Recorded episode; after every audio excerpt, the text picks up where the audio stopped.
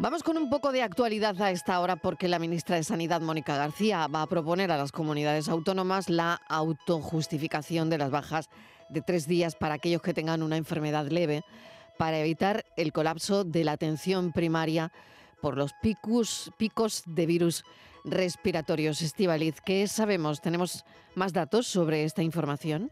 Pues sí, Marilo, ha sido algo que, bueno, hemos conocido esta mañana, es una declaración de, la ministra y dice que aquel que tenga algún síntoma, estamos viendo que tenemos, estamos viviendo una época, un pico muy alto de gripe, de COVID, de todo, bueno, pues el que tenga algún síntoma, que solo tendría Mariló que llamar al trabajo para avisar de su sintomatología y que no tendría que enviar ningún parte médico ni justificante durante tres días. Ahora sabemos que si faltas al trabajo, el primer día tienes que presentar, tienes que ir al médico para decir, mire, estoy enfermo, te hace un justificante y tú lo ibas a la empresa. Bueno, pues ahora, durante los tres primeros días, Marilo, no haría falta. Bastaría, fíjate, bastaría con la palabra de la persona para que esta ausencia esté justificada. Así lo ha dicho la ministra de Sanidad, Mónica García. Y bueno, lo que se pretende es eh, liberar un poco toda la, atención primaria porque está muy saturada. Dice que es una medida que ya se aplica en el Reino Unido, en Portugal, en Suecia, en Alemania y que en España se hizo algo parecido, todos lo recordamos, en la época de la pandemia porque no se podía salir de casa, vivíamos en un estado de alarma y entonces, bueno, pues aquel que se encontraba mal llamaba, lo decía, y, entraba ya en, en, baja. Entonces dice que además esto es algo que ya se venía pidiendo en atención primaria por parte de los profesionales. Esto es lo que sabemos. Y a la pregunta, ¿qué sería necesario para solicitar esta autobaja? Pues vamos a verlo.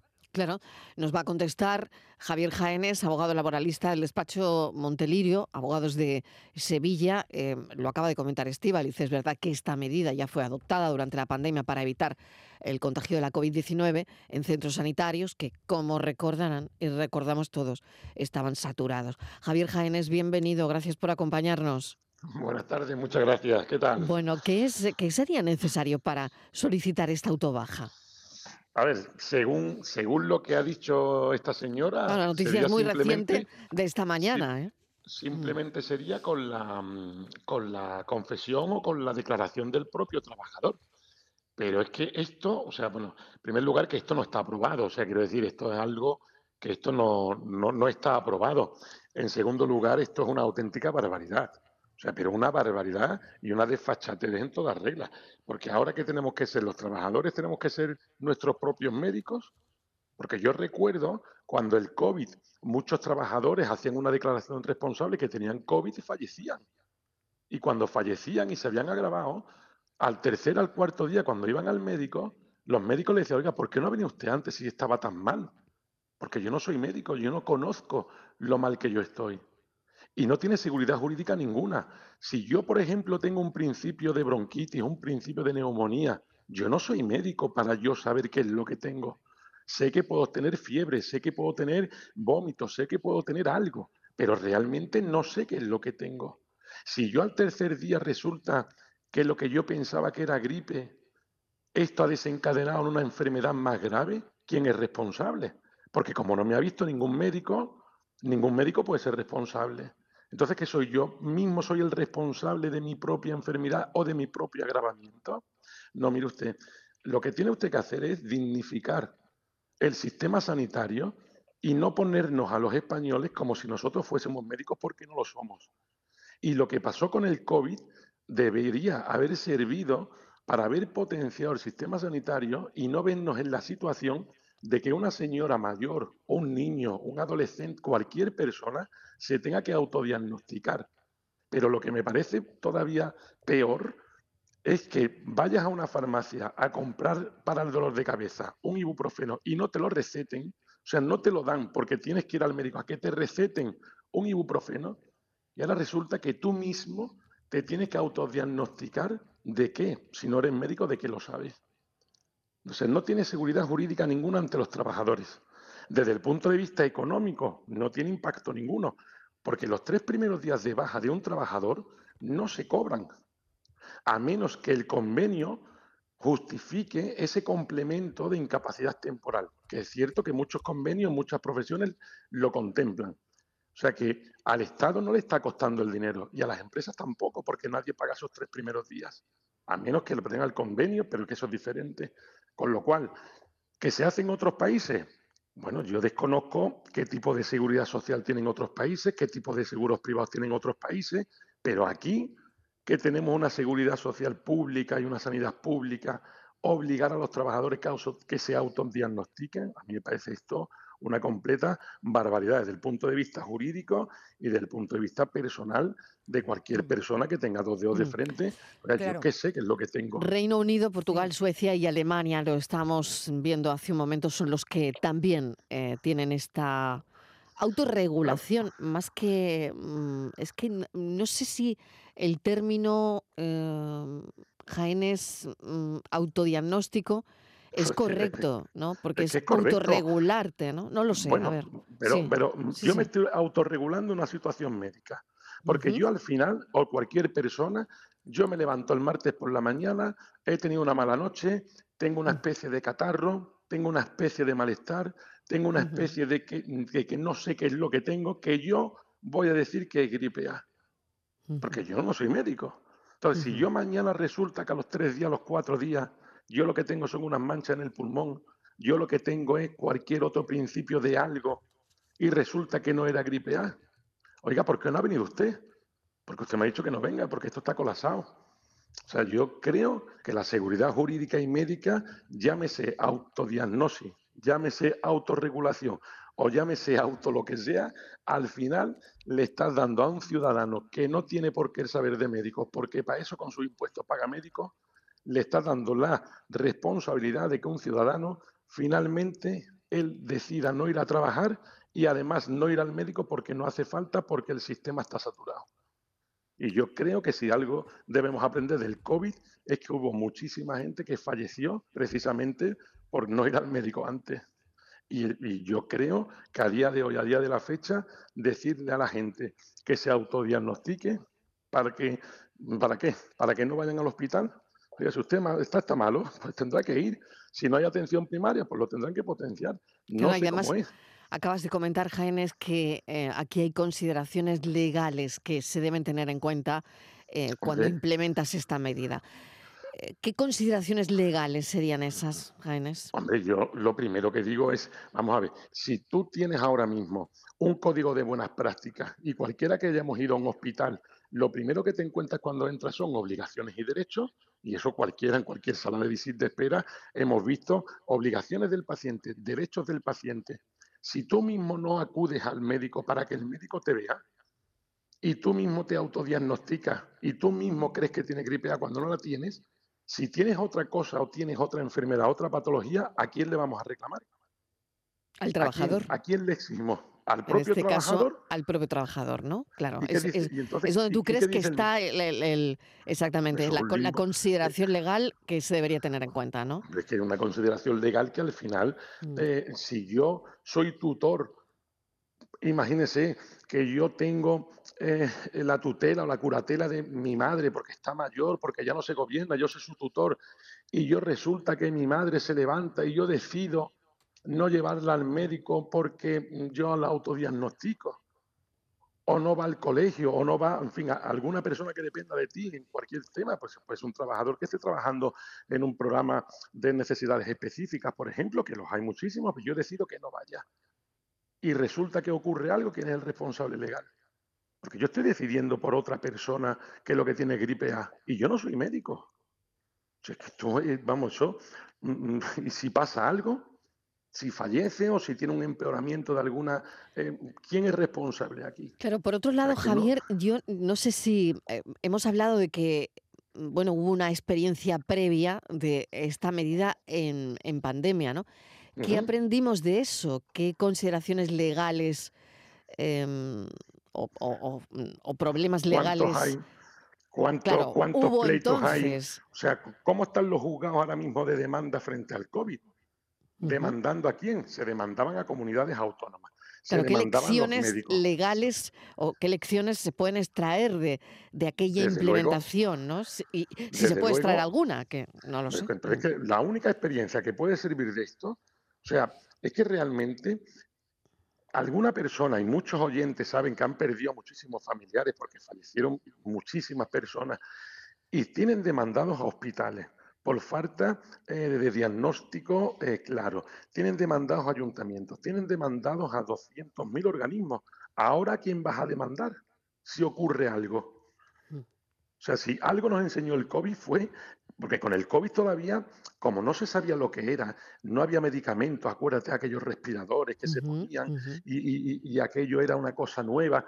Oiga, bueno, vale, pues tiene, tiene, puede tener cierto margen de, de, aceptación el, que, oye, que esto es algo nuevo, pero es que estamos hablando de una gripe A, que en teoría hay vacuna y que en teoría, eh, que, oiga, que están colapsados, pues muy bien, pero ¿cómo vamos a dejar sin, visitar a una persona que un médico vea si hay algo raro o no hay algo raro?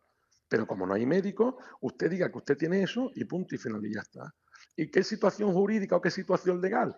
Si mañana resulta que mi mujer o yo mismo resulta que si hubiese ido a tiempo, se hubiese localizado algún tipo de infección, algún tipo de enfermedad y el ir tres días más tarde ha afectado negativamente ¿A quién demandamos?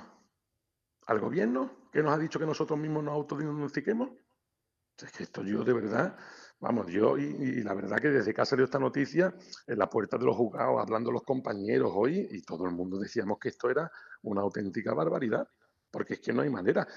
Se le puede llamar como se le quiera llamar, ¿eh? autodiagnosis, autorregulación, como se le quiera llamar, pero al final al ciudadano le están dando la oportunidad de decidir que si tiene una enfermedad o no la tiene sin ser médico. En mi mm. opinión, cada uno tenemos la nuestra. Estivaliz, no sé si tienes alguna cuestión más. Sí, tengo. Mm, estoy escuchando y es que a mí me parece un poco complicado. Creo que tiene Javier muchísimas lagunas. Tú decías, tú no te puedes diagnosticar, pero supongamos que esto. Eh, bueno, porque como lo que se pretende es ahorrar miles de consultas, porque están todos saturados y entonces han pensado que esto es una buena idea. Tú imagínate que yo tengo un síntoma mañana y. Porque te dicen, cuando tengas un síntoma te quedas en tu casa. Mm. Un síntoma, yo me puedo mañana levantar. Eh, porque claro, yo, ¿qué síntomas mm, son? Me voy a meter en internet porque yo no he ido al médico, yo no sé qué síntomas son.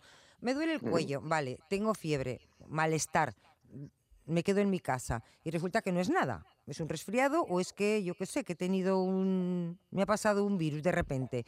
Y dentro de una semana vuelvo a estar mala. Que estoy, cada, todas las semanas me cojo tres días o dos días. Porque claro, te quiero decir que esto no hay tope. ¿Tú cuántas veces puedes coger, no sé si la gripe o el malestar, pero como no sabes, puedes estar así, claro, puedes estar así toda, eh, tres meses. Y ya el problema no es ese, el problema es que si es una gripe, digamos, o es un resfriado, digamos, habitual o normal, lo que sea, pues yo no soy médico, no, no, no, no lo sé expresar, pero si es una enfermedad más o menos normal, bueno, pues se quitará, no se quitará o se dejará de quitar. Pero si resulta que esos tres días que están mal hoy y la semana que viene otros tres y dentro de un mes otros tres, al final resulta que no era un resfriado, sino que era otra cosa que se podía haber atajado a tiempo, pero como no has ido al médico, no se te ha puesto el tratamiento adecuado y entonces eso desencadena en una enfermedad o en una dolencia posterior que no se puede evitar o que se ha agravado por la falta de inactividad de fármacos. ¿Quién es el responsable de eso? ¿Quién es el responsable? Claro, claro. ¿Quién?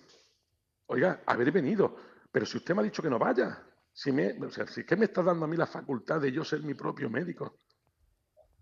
Porque lo que hoy puede ser un, resfriado común, un moqueo común, un, un, un, dolor de cuello común, oiga, pero es que eso a lo mejor una meningitis. ¿Esto, ¿Esto puede generar problemas laborales? Porque en pequeñas empresas, por ejemplo, puede provocar, yo qué sé, no sé, porque despidos, eh, no lo sé, puede provocar...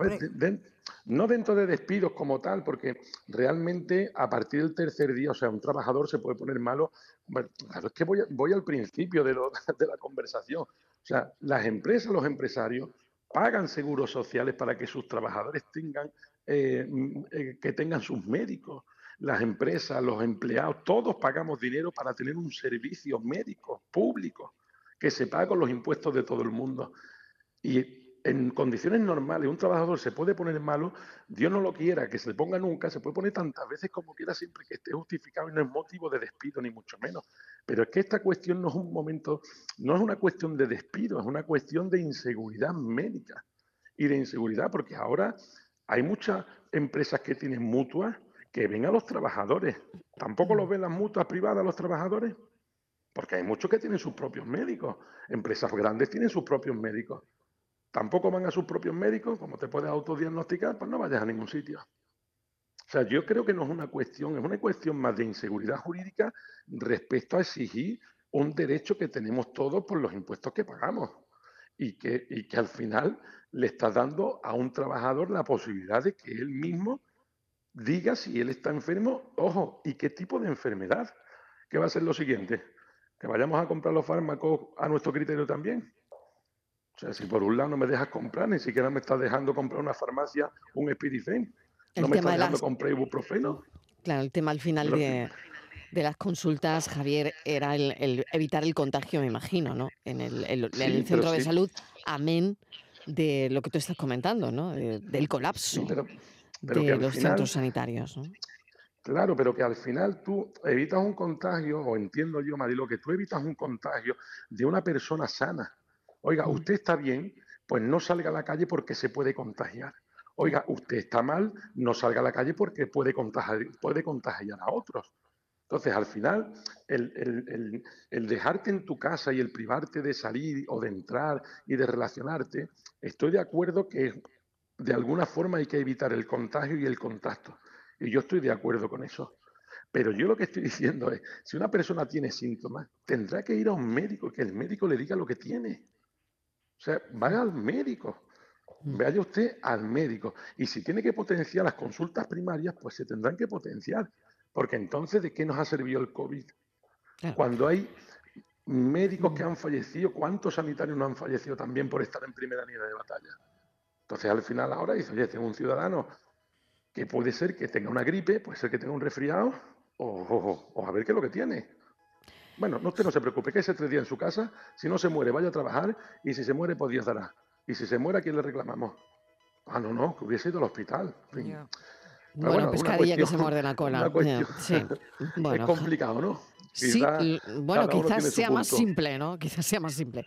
Javier Jaénes, muchísimas gracias. Hemos querido analizar la, la medida que conocíamos esta mañana que la ministra de Sanidad, Mónica García, va a proponer a las comunidades autónomas la autojustificación de las bajas de tres días para aquellas personas que tengan enfermedad leve para evitar el colapso de la atención primaria por los picos de virus respiratorios que se están dando estos últimos días en nuestro país. Javier Jaénes es abogado laboralista y hemos comentado la medida con él. Gracias Javier, un saludo. Gracias a vosotros, un saludo, adiós.